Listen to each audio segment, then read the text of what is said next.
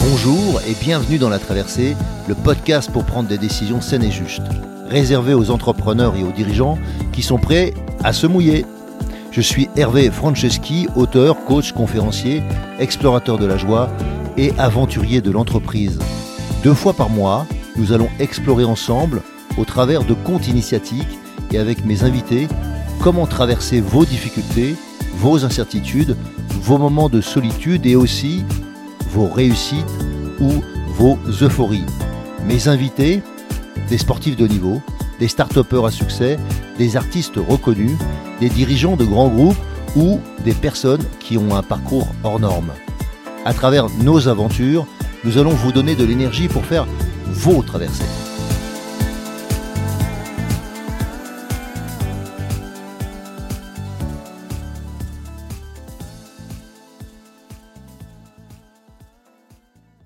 Se retrouve dans la traversée ce matin et je suis de bonne humeur. De bonne humeur parce que parce que j'ai bien aimé le thème euh, ou les thèmes que, que Delphine euh, a abordé avec nous ensemble à propos de, du leadership, à propos du leadership aimant. Je trouve que cette notion est très belle. Alors le leadership, euh, on en parle souvent et peut-être qu'il faut des fois le définir. Alors qu'est-ce que c'est qu'un leader? Qu'est-ce que c'est que le, leadership? La capacité d'influence, euh, la capacité d'avoir une vision, euh, la capacité d'incarner euh, le fait que les gens sont impactés par vous ou sont influencés par vous. Eh bien, c'est un peu tout ça. Et je pense qu'elle fait aussi, elle parlait du self-leadership, donc la capacité de, de se développer par soi-même et pas obligatoirement par un autre ou par d'autres, et de mettre en œuvre en fait ce qu'il y a de meilleur en nous et de pouvoir euh, et de pouvoir faire en sorte que euh, on avance. Et puis ça me rappelle le, thème qu'on avait avancé avec euh, avec AT, AT Chouet, et qui parlait de, de, de followership, donc le, le fait d'être le meilleur équipier possible pour le pour le meilleur leader. Et donc c'est toutes ces capacités qui sont intéressantes dans l'entreprise, mais aussi partout ailleurs. Est-ce que je peux me contenter parfois de, soutenir le leader quand peut-être je suis un leader, mais pas obligatoirement le mieux placé? Et puis dans un commandement, dans le cadre de AT, il y a, y a, qu'un pilote qui, qui est le commandant à un moment ou à un autre. Et, euh, et donc euh, de mettre au service de la mission du commandant, parce que c'est la personne qui était la mieux placée pour, pour diriger cette mission, et bien de le faire, même si après ça peut changer. Les animaux nous, nous enseignent cela, en fait, il y a trois types de leadership naturel qu'on retrouve dans, dans, dans, dans le monde animal. il y en a plus que trois, mais on va en parler de trois. C'est typiquement la capacité de, de protéger le groupe. Donc on appelle ça le, le dominant. Et le dominant, euh, c'est mal compris chez nous. Le dominant chez nous, c'est quelque chose de... On a le rapport dominant-dominé, donc en conséquence, ça veut dire qu'il y en a un qui profite de l'autre. Alors que dans le rapport animal, le dominant, c'est celui qui, euh, est en charge, qui a la fonction de protéger les autres. En conséquence de quoi, oui, euh, il marque aussi son territoire et il explique aux autres que c'est lui qui prendra les risques. Prendre des risques, c'est euh, celui qui devra combattre, c'est celui qui devra se peut-être même se sacrifier pour le groupe. Alors que pour éviter que le groupe euh, en empâtisse, pour que chacun ne soit pas décimé, il y en a un ou une. Donc souvent, par exemple, chez les chevaux, c'est une femelle, elle va se mettre derrière et, évidemment, puisque les prédateurs arrivent par derrière, donc euh, c'est elle qui pousse le groupe, qui ira jusqu'à mordre ceux qui sont devant pour qu'ils accélèrent, mais c'est elle qui prendra le risque d'être mangée. C'est aussi elle qui a la capacité à mieux défendre ou à mieux se défendre ou à organiser le groupe dans le cas d'une attaque. Et dans le cadre, je sais pas, euh, de gorilles, eh bien, euh, c'est souvent un mâle, hein, enfin, c'est pas souvent, c'est un mâle, et c'est celui qui va, par sa force, sa capacité aussi démonstrative à faire peur aux autres, que de protéger un clan, vis-à-vis d'un autre ou vis-à-vis d'un intrus.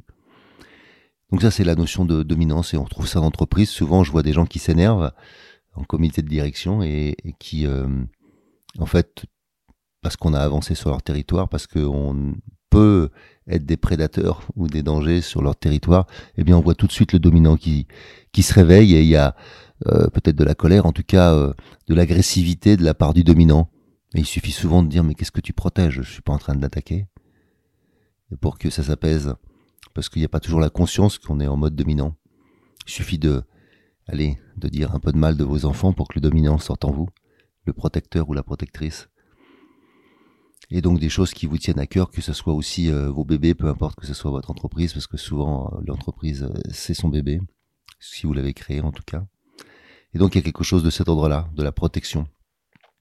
Le deuxième, le deuxième type de, de leadership qu'on retrouve dans le monde animal, évidemment, fréquemment, c'est c'est la capacité de, de, de, nourrir le groupe, la capacité d'aller chercher autre chose, et qu'on a souvent confondu à la, à la prédation, du prédateur, mais en fait c'est de l'agilité, c'est de la capacité euh, à, nourrir et à faire en sorte que que le groupe euh, puisse trouver d'autres terres. Donc c'est souvent un individu plus agile, plus rapide que le dominant, euh, et qui a pour fonction non pas d'être de marquer son territoire et de, faire savoir qu'il y a un dominant, comme le lion peut rougir. Et en fait, tant que vous entendez rugir un lion, ça veut dire que vous êtes sur le territoire du lion. C'est une information pour les collègues, on va dire. Que si vous rentrez, bah, vous avez les risques d'avoir un autre dominant sur ce territoire. Et euh, c'est pas lui qui attaque le plus. Vous savez, c'est les lions. Eh bien, euh, dans, dans le monde agile, c'est à peu près ça. Ceux qui sont les plus rapides vont chercher de la nourriture pour les autres, parce que justement, ils peuvent aller sur les territoires d'autres dominants ou d'autres territoires qui ne, qui ne sont pas obligatoirement de la même race, mais de même espèce, mais d'autres choses peuvent euh, être dangereuses, donc il faut des gens habiles et rapides. Et donc c'est une autre habilité, une autre capacité. Et puis la troisième, là on va trouver ça dans l'entreprise, pardon, euh, dans le monde commercial, le monde marketing, mais aussi le monde de la recherche. Euh, tous les gens qui vont chercher à, à, à faire enrichir, à enrichir en fait autrement la société. Et puis euh, le monde de la, euh, je dirais de la sagesse, de l'information qu'on va retrouver dans l'entreprise dans plein d'autres fonctions. Mais la sagesse, en fait, c'est peut-être souvent ce qui est le moins bien le moins bien défini et puis peut-être où on porte le moins d'attention puisque pendant des années l'information c'était le pouvoir et donc euh, celui qui sait ne transmettait pas et donc évidemment la capacité de sagesse et la capacité de transmission associée la capacité de maîtrise. Celui qui est le maître, c'est celui qui enseigne. Et on, je pense que ça, c'est juste fondamental dans notre entreprise. On n'a pas assez de, assez de maîtres ou assez de sages. Et euh, dans le monde animal, eh bien, c'est celui qui sait où on va trouver la nourriture euh, ou l'eau. Euh, c'est celui qui sait aussi la tactique, par exemple, dans un, je sais pas, si on prend les loups, le mâle alpha, c'est celui qui est le dominant. Mais au fond, l'ancien mâle alpha, il n'a pas toujours été chassé. Et euh, il n'est pas toujours mort, hein, comme on peut souvent se l'imaginer, c'est rarement vrai. Il sert encore, et il sert souvent pour donner les tactiques. C'est lui qui sait la stratégie pour attaquer tel type de troupeau, ou dans tel type de défilé, tel type de, situation complexe, de territoire. C'est lui qui va informer le mal alpha de comment on va attaquer, parce que l'autre est jeune, mais n'a pas d'expérience obligatoirement. En tout cas, les premières fois, il manque d'expérience, et il va s'appuyer sur, sur l'ancien mal alpha. Et donc tout ça, c'est des, euh, des, processus euh, que l'on trouve naturellement dans, dans la nature. Et je pense qu'on aurait souvent tendance, euh, on devrait avoir tendance, pardon, à, s'en inspirer. Et donc le leadership aimant, pour revenir à ça, c'est parler d'amour, c'est parler d'amabilité. Et ça me renvoie à, à une chose que j'avais écrite dans le passé. Je crois que ça tournait autour de cette histoire de trouver sa place qui est, de s'accepter, en fait. Euh, autrement dit, c'est de devenir aimable, de devenir aimable à ses propres yeux, à mes propres yeux, et aussi accepter de, vivre heureux, accepter de vivre la vie qui, qui se promène devant nous. Nous pouvons impulser ou participer ou simplement regarder. Nous avons le choix.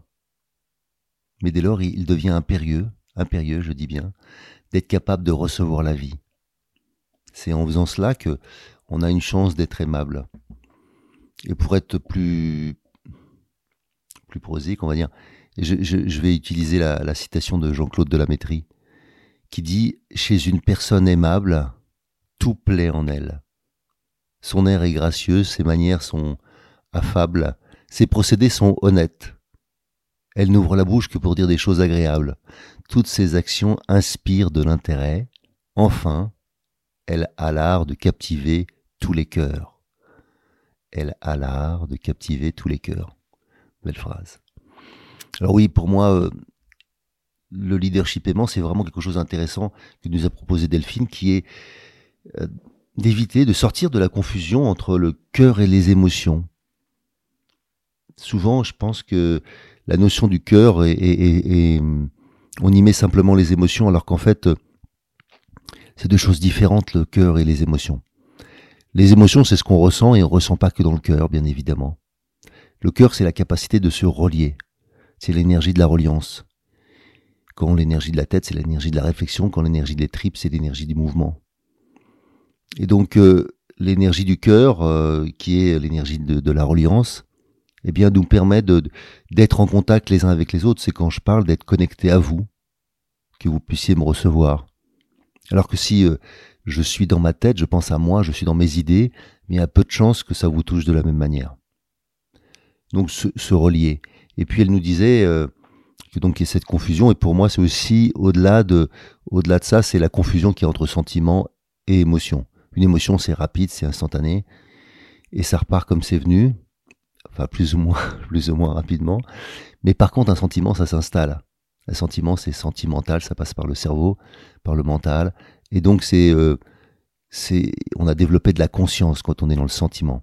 Quand on est dans l'émotion, on est rarement euh, conscient. Beaucoup de gens sont en colère, et c'est quand vous leur faites euh, remarquer, quand vous leur dites, bah, calme-toi. Comment ça, je dois me calmer?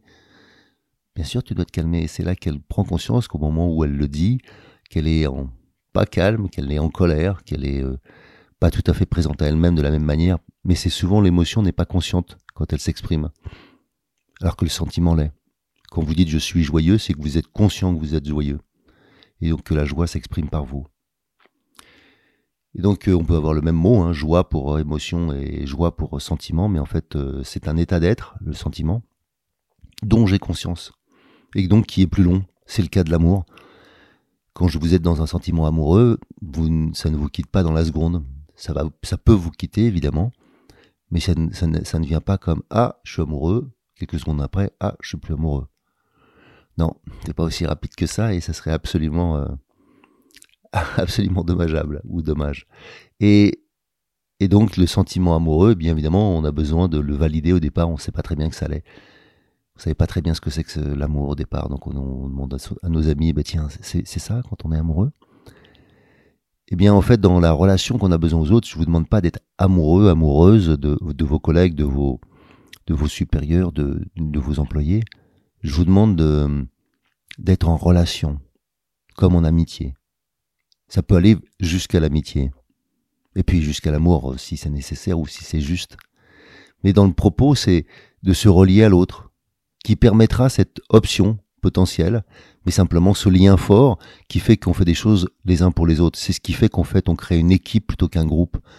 La grande majorité des équipes avec lesquelles on me demande de travailler, je leur dis juste, ok, mais la première chose, c'est qu'il va falloir créer une équipe, un team building, mais pas dans le sens d'aller juste s'amuser, parce que ça c'est euh, un moyen pour peut-être se connaître, mais c'est pas obligatoirement un moyen pour créer une équipe. Une équipe, c'est autre chose que ça. C'est pas une, une collection d'individus qui, qui font des choses ensemble. Ça, ça s'appelle un groupe. Mais une équipe, c'est des choses que les gens font à l'intérieur qu'ils ne feraient pas si c'était pas une équipe. Même s'ils ne s'aiment pas, je pourrais avoir déjà vécu ça. Je me rappelle de très bien de quelques joueurs avec qui j'ai joué à, un haut niveau et j'ai eu vraiment le plaisir de jouer avec eux. Je trouvais que euh, c'était un, on se trouvait tout seul, c'était d'une simplicité, mais pour autant, je partirais pas en vacances avec eux. C'était pas vraiment des amis. Même pour certains, je les trouvais euh, je sais pas, j'en sais rien. En tout cas, je veux pas dire les mots, mais pas toujours. Je, dirais pas des mots sympas obligatoirement pour eux. Pour autant, en tant que joueur, c'est des gens avec qui j'aurais été au bout du monde. Oui, je me suis euh, sacrifié. Oui, ils se sont sacrifiés pour moi. Mais je dirais qu'en tant que capitaine, quand j'étais avec eux, jamais je les aurais rayés de la feuille du match. Jamais. C'était les gens avec qui je voulais absolument partir, euh, partir au combat si c'était un combat, mais en tout cas euh, y aller. Et donc l'amabilité, c'est euh, c'est la capacité à prendre en compte l'autre et soi-même dans une relation qui va devenir juste, que vous allez décider ensemble. Idéalement, c'est l'endroit où l'amour pourrait s'exprimer, comme je l'ai dit tout à l'heure. Pour cela, vous avez besoin d'imaginer que vous êtes euh, un aimant. J'ai pas dit un amant, un aimant. Et que vous pouvez attirer les autres avec votre propre polarité positive. Si vous êtes en polarité négative, évidemment, c'est que vous la repoussez. Et ça peut être juste pour vous si elles ne sont pas justes pour vous, ces personnes. Il n'est pas euh, demandé ici de s'entourer de personnes toxiques, bien évidemment non. Il est possible de rayonner et d'attirer à vous des personnes justes et aimantes, plutôt que des personnes non centrées et mal aimantes, ou je dirais négatives. Donc devenir aimable, c'est se laisser modeler par sa capacité d'amour pour la vie, pas seulement pour les autres. C'est entendre la musique du cœur plutôt que celle du mental. C'est aussi respirer les vibrations d'amour que la vie vous envoie et les laisser repartir vers l'autre, vers les autres. Pour moi, l'amour est une énergie comme la richesse en est une autre. La peur de ne pas être aimé ou la peur de ne pas devenir riche s'entretiennent.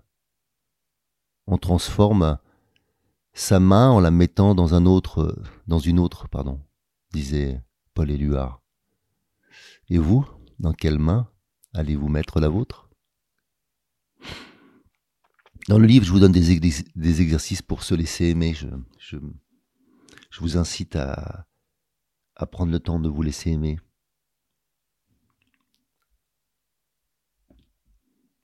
Alors le prochain sujet que j'aimerais aborder, c'était euh, si on ose s'aimer, comme disait euh, Delphine, s'aimer ou semer pour diriger, vraiment et être aimable, eh bien, euh, il y avait cette logique du non-amour qui, euh, prévaut, c'est-à-dire en fait d'être froid et d'être en, distance vis-à-vis des autres, qu'elle, elle a appelé mensonge. Mensonge dans le sens de, de ne pas être en accord avec soi-même, ou de ne pas être en vérité avec soi-même. Et parfois la vérité est un fardeau. Mais pour moi, elle n'est pas un fardeau. Même si euh, parfois le message qu'elle porte ou revêt euh, l'apparence d'un lourd manteau, que vous ne quittez jamais, mais il suffit alors de, le déposer, ce manteau, de... Ah, de... Ouais, comme de faire un, tas et de, et de le déposer avant de rentrer chez vous. Quand vous rentrez chez vous, ça vous évite de, de rentrer avec un lourd fardeau. Eh bien, c'est la même chose quand on a des, des choses qui sont lourdes à porter. Pourquoi les garder indéfiniment? Et souvent, c'est nous, c'est nous qui nous abîmons nous-mêmes. C'est en gardant euh, cette euh, méchanceté vis-à-vis de nous-mêmes, j'appellerais ça, euh, la colère retournée. quand vous en, vous, en voulez parce que vous n'avez pas su faire des choses, quand vous en voulez aux autres, mais en fait vous vous en voulez encore plus à vous, comme dans le processus de trahison dans lequel en fait, eh bien oui, vous en voulez à l'autre, c'est sûr, mais vous vous en voulez encore plus à vous, de vous, vous êtes laissé faire. Comment j'ai pu faire ça? Comment j'ai pu manquer à ce point de discernement Et souvent, c'est cette deuxième partie de l'équation qui est, très difficile. On est coupé en deux, physiquement, en termes énergétiques. Quand on subit la trahison, on subit euh, cette énergie de, métal hein, qui coupe en deux. Alors chacun après met un masque et, continue à, vivre, mais en fait le, masque est lourd. Et puis le masque me renvoie à mon propre mensonge. Alors, moi, j'entends aussi le fait d'être à côté, quand on, elle disait courir à côté de ses pompes. On dit que, voilà, ne pas être à côté de la vie, quoi. Et euh, si, euh, si la métaphore euh, de la route, des chaussures, est essentielle, je pense toujours à l'histoire de l'ornière dans laquelle on est, en fait, on n'arrive pas à en sortir, comme du fossé, du bas-côté, en fait, qui est le long de la route, et on, marche dedans, et en fait, c'est pénible, il suffirait de revenir sur la route, et, je vous rappelle que c'est la joie qui vous indique ça, c'est quand vous êtes en joie que vous savez que vous êtes sur la route. Donc, euh, qu'est-ce qui fait qu'on a besoin de faire sa trace?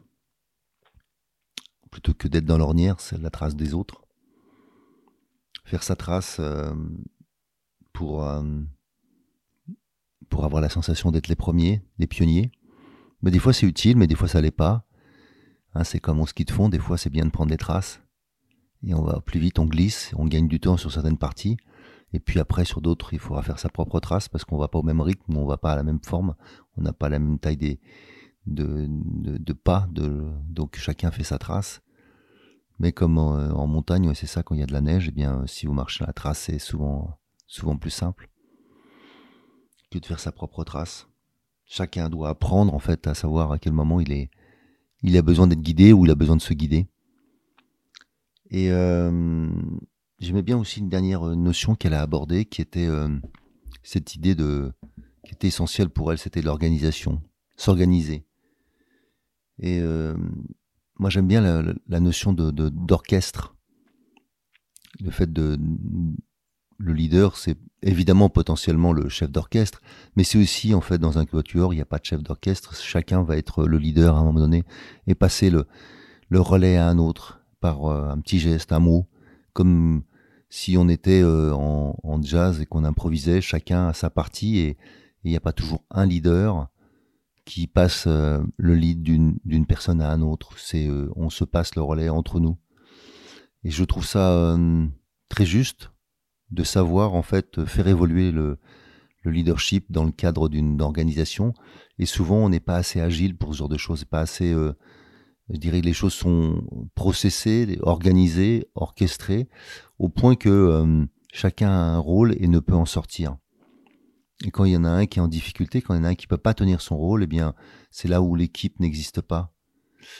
Quand l'équipe existe, c'est la capacité à jouer un second rôle, qui n'est peut-être pas le mien au départ, mais que je peux faire en plus ou que je peux faire à la place. Comme certains attaquants dans des équipes qui deviennent des défenseurs parce que euh, là, euh, c'est ce qu'il faut faire, il faut tous défendre. Et puis peut-être euh, tous attaquer par moment quand on est en difficulté en termes de score. Donc c'est cette, c'est cette mixité, je dirais, dans les rôles qui est intéressant de, d'opérer quand on veut augmenter la capacité d'une entreprise, augmenter la capacité du groupe, augmenter la capacité de l'équipe. Et j'ai bien aimé dans cette notion dont elle nous parlait, c'était de la justesse, la justesse de l'être, du flow. on pourrait même appeler ça un état de grâce. Cette capacité qu'on aura ou qu'on a quand on lâche prise, quand on a lâché, lâché le mental, et euh, qu'on laisse les choses se faire. Qu'on laisse les choses se faire. Et quand elles se font naturellement, quand on a trouvé en fait son rythme, son, propre système, et eh bien souvent on se retrouve dans, quelque chose qui est le flow, c'est-à-dire que les choses se font.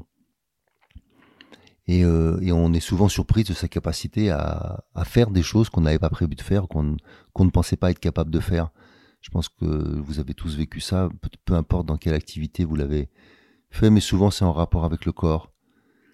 Euh, mais ça peut arriver aussi des fois avec des idées, ça peut être, euh, on peut être waouh, impressionné par euh, ce qu'on est capable de sortir, dès qu'on se laisse aller par le sentiment qui est associé, par l'énergie qui est associée. Et je pense que là, là-dedans, il y a quelque chose de, de fondamental, c'est euh, cette capacité de, de laisser, euh, laisser l'état de grâce se produire pour qu'ensuite on soit dans, dans autre chose. C'est un autre état d'être, une autre manière de faire, sans, sans effort. Et, euh, et, je trouve que dans l'entreprise, on est, on n'ose pas, on n'ose pas aller vers cet état de grâce. Et ça peut être euh, assez extraordinaire quand on arrive à le produire. En tout cas, l'état d'un groupe, c'est euh, waouh.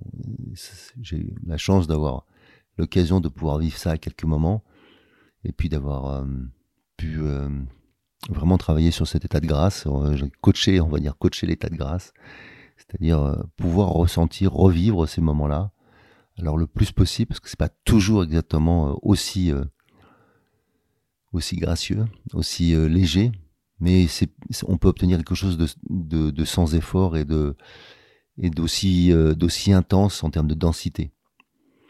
Et et pour moi, ça me faisait penser à un autre sentiment dont elle a parlé, qui était la fierté, la fierté de faire grandir les autres.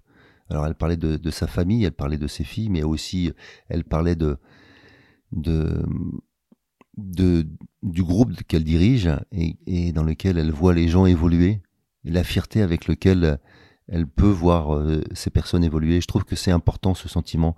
Quand on est vraiment en équipe, quand on est vraiment dans une, la direction d'une équipe, on a, euh, on peut euh, ressentir et il est pour moi souvent nécessaire de ressentir cette fierté. Si j'ai pas de fierté pour mon équipe ou cette fierté, ou l'équipe n'a pas de fierté de d'être représentée par un dirigeant, une dirigeante dont ils peuvent être fiers, c'est ça, ça tue, ça peut tuer l'affaire. Ça me fait repenser à une histoire d'une de mes amies qui jouait, euh, qui, qui, était dans le club dans lequel j'étais, mais qui n'était pas une, une, femme qui, qui était gold. de l'équipe de France qui, euh, qui s'entraînait avec nous, qui n'était pas dans notre club, mais qui euh, jouait avec nous pendant la semaine. Et c'était c'était de participer au TQO. Le TQO, c'est le, c'est le tournoi qualificatif olympique. Et parce qu'elle avait, ils avaient des problèmes avec leur entraîneur. Elle, c'était la capitaine de l'équipe, donc elle m'en parle. Elle me dit, Hervé, en fait, ils étaient sur le point fait de, se laisser battre au prochain match pas donner la possibilité que l'entraîneur soit reconnu comme celui qui aura réussi, le plus, l'entraîneur qui aura amené l'équipe de France le plus loin possible. Et j'ai dit, mais, mais tu te rends compte de ce que tu me dis?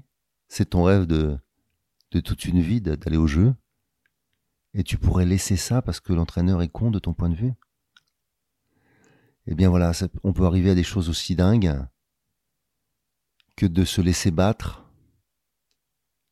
pour ne pas donner euh, la victoire, entre guillemets, à son entraîneur. J'ai dit, mais la victoire, elle vous appartient à chacune?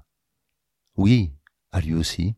Et peut-être qu'il y a des questions à se poser, comment euh, cet entraîneur que tu considères comme euh, con, peut-être a réussi à vous emmener là, peut-être par le fait qu'il vous a soudé, par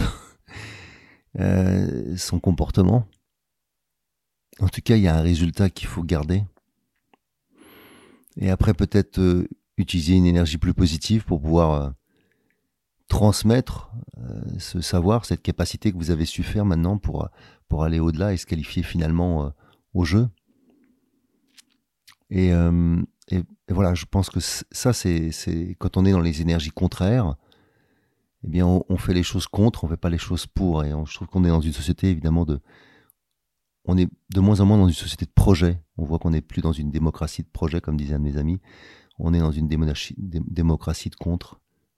On s'allie euh, avec n'importe qui du moment qu'on est contre le même, le même ennemi. Donc l'ennemi de mon ennemi et, et, euh,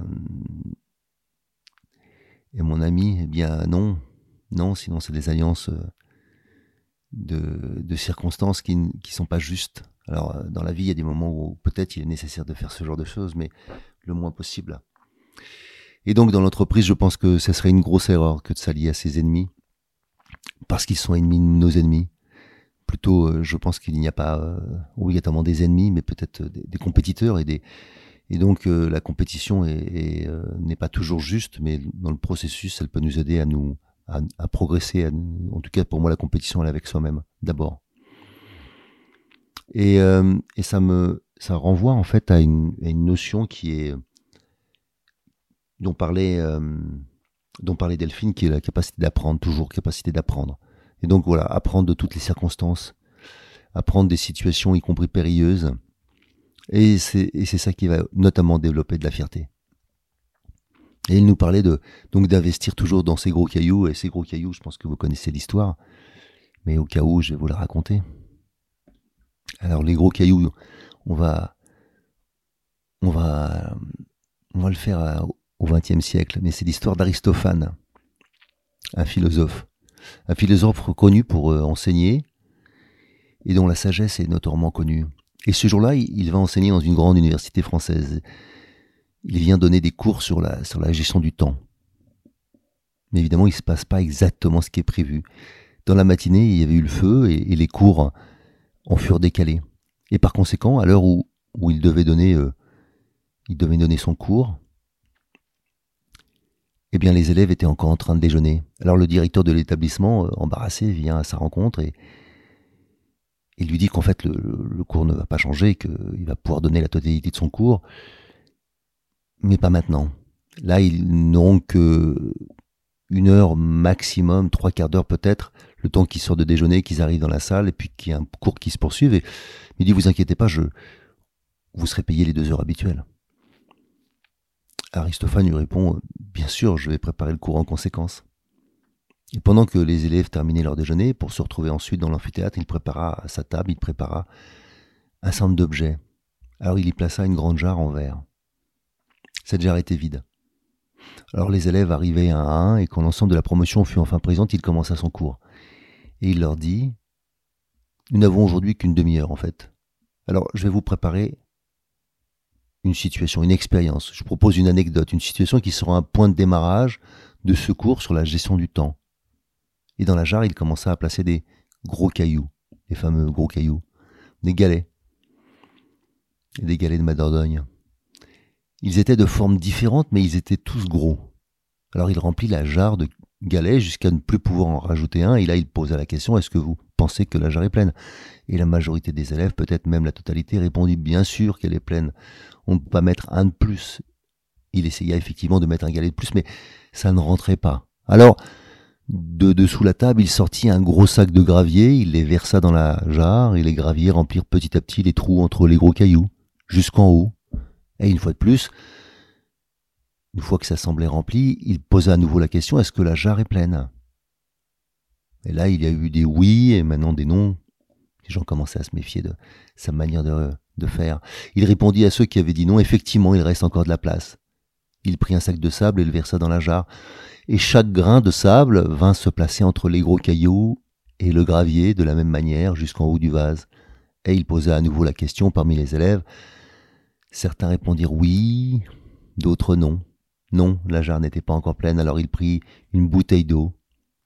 Une bouteille d'eau, puis une seconde, puis une troisième, et alla jusqu'à verser trois bouteilles d'eau dans cette grande jarre.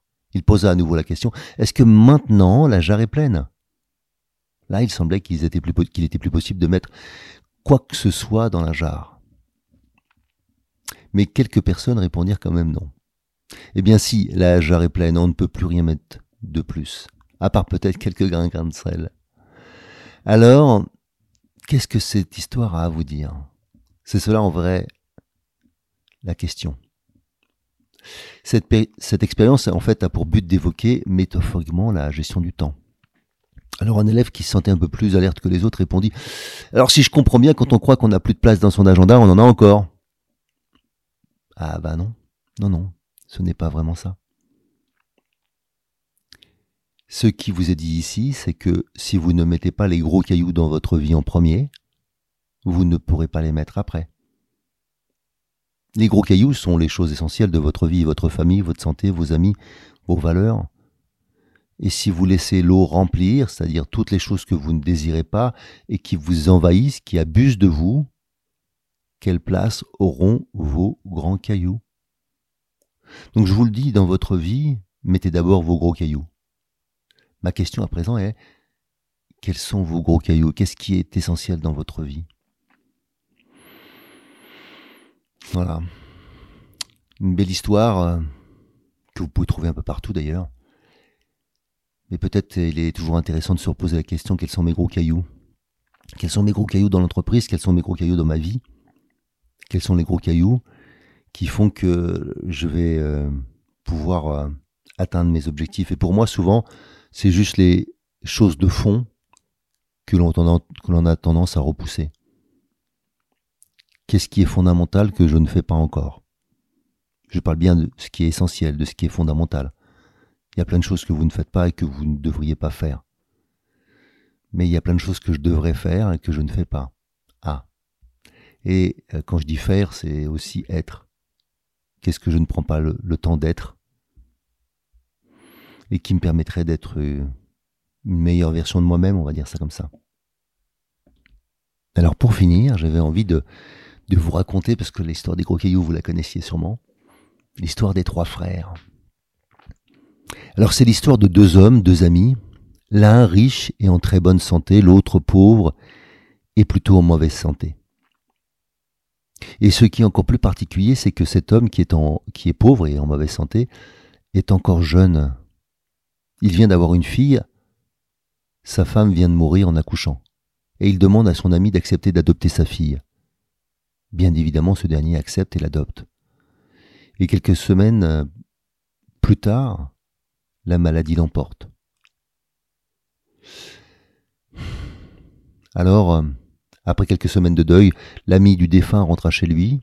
Il épousa une femme avec laquelle il eut trois enfants, trois garçons. Il avait donc la fille de son ami et ses trois garçons. Les garçons n'avaient jamais su qu'elle n'était pas leur vraie sœur. Ils avaient toujours considéré Marilou, voilà son prénom, comme leur sœur. Et un soir, un soir, le vieux père dit à ses fils Vous aimez notre Marilou Évidemment, quelle question, il répondit en cœur. Eh bien, comme je vous l'avais laissé pressentir, elle n'est pas votre sœur. Waouh Bonne nouvelle dit le premier, je l'épouse. Non, non, c'est moi, dit l'aîné. Non, moi aussi, dit le troisième. Fiévreux, impatients, ils harcelèrent le père de questions. Oh là là, du calme, les enfants. Avant que votre cœur explose, je vous propose à tous les trois d'aller chercher le plus beau cadeau que vous pourrez trouver et que vous allez juger digne d'elle. Bien évidemment, elle fera son choix. Elle n'est pas obligée de choisir entre vous. C'est elle qui choisira. Mais vous avez trois jours pour cela, et bien évidemment, c'est Marilou qui choisira le cadeau, et si elle le veut, son mari. Allez, bonne quête. Alors les voilà aussitôt partis pour visiter les mille boutiques de Paris. Chacun partit dans son coin. Ils eurent pour consigne de se retrouver le lendemain matin devant la Sorbonne pour rentrer ensemble. Et le lendemain matin à 10 heures, à l'heure promise, l'aîné était là, le second arriva et le troisième aussi. Le premier semblait très fier, très fier de lui, et il précisa à ses frères que le sort le désignait naturellement, bien sûr. Pas seulement parce qu'il était l'aîné, mais parce qu'en fait, il avait une chance incroyable. Il n'osait même pas se l'avouer tellement sa chance paraissait dingue. Et il raconta, la nuit dernière, un vieux cocher m'a offert quelque chose qui semble inestimable. Il n'avait plus qu'une heure à vivre, et parce qu'il m'a trouvé sympathique, il m'a offert son carrosse. Ce n'est pas n'importe quel carrosse, il est magique. Il suffit que je dise Oust et il m'emporte dans la seconde à l'endroit auquel je pense. Je pourrais être là maintenant à côté de Marilou tout de suite. Pas mal, dit le second, écoute bien ma chanson. Hier soir, dans une rue noire, j'ai vu trébucher un homme juste devant moi. Je ne savais pas que c'était un voleur. Il avait plein d'objets et il avait quelque chose de particulier. Il avait une longue vue, qu'il m'a dit inestimable. Je ne sais pas pourquoi il me l'a transmise, peut-être avait-il peur d'être pris en sa possession.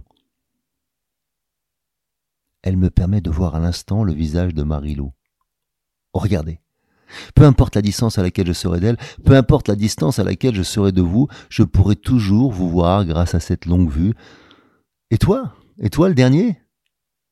Le troisième? Qu'as-tu trouvé? Moi? Trois pommes, dit le Benjamin. J'ai rencontré une vieille dame, ses fils l'avaient abandonnée, elle en était meurtrie.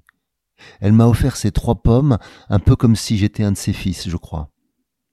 Je lui ai tenu compagnie, je lui tenais la main, et je suis resté avec elle toute la soirée.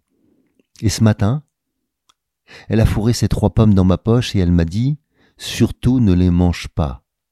Garde-les pour un moment propice, elles guérissent tous les poisons elles ressusciteront d'entre les morts toute personne passée de vie à trépas. Waouh Chacun regardait les deux autres plus ou moins médusés, et quand l'heure fut venue, autour de midi, ils se décidèrent à aller déjeuner. À peine attablé, celui qui avait le télescope, par curiosité, se mit à regarder la maison.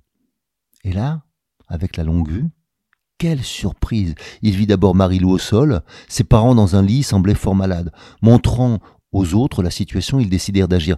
Une fois montés dans la voiture, Léna cria Oust et les voilà rendus. Le Benjamin fonça dans la chambre et donna une pomme à Marilou, une pomme à son père, une pomme à sa mère. Les voilà tous trois sauvés. À peine remis de leurs émotions, ils décidèrent d'aller dîner. Évidemment, la question revint. À qui pourrait être Marilou? Marilou, as-tu fait ton choix? Marilou regarda chacun des trois frères. L'aîné proposait sa voiture, le second proposait sa longue vue et le Benjamin tendait ses mains nues. Elle répondit Au meilleur des hommes, à celui qui a tout donné sans rien garder pour son salut. Chacun se tut, c'était une évidence. À très bientôt. À bon entendeur, salut. Si vous aussi vous vivez une traversée et souhaitez être soutenu pour arriver à bon port, alors embarquons ensemble. Je vous invite à postuler à mon programme d'Ultimate Coaching, un accompagnement personnalisé de haut niveau sur mon site hervéfranceschi.fr slash ultimate coaching. Ce programme s'adresse aux dirigeants et aux entrepreneurs désireux de se dépasser avec fluidité et simplicité. Par exemple, pour se préparer mentalement comme un sportif de niveau, ou bien pour être plus présent à soi et à son corps, ou encore pour développer performance, inclusion et bien-être dans votre entreprise. Et enfin, enfin, exploser les plafonds de verre qui vous empêchent d'atteindre votre potentiel. Et bien sûr, si vous aimez ce podcast, favorisez sa diffusion en lui donnant 5 étoiles, j'ai bien dit 5 étoiles, sur Apple Podcast ou votre plateforme de podcast préférée. Et surtout, surtout, abonnez-vous pour ne manquer aucun épisode. Dans cette traversée, sortez vos cirés, ça va rincer.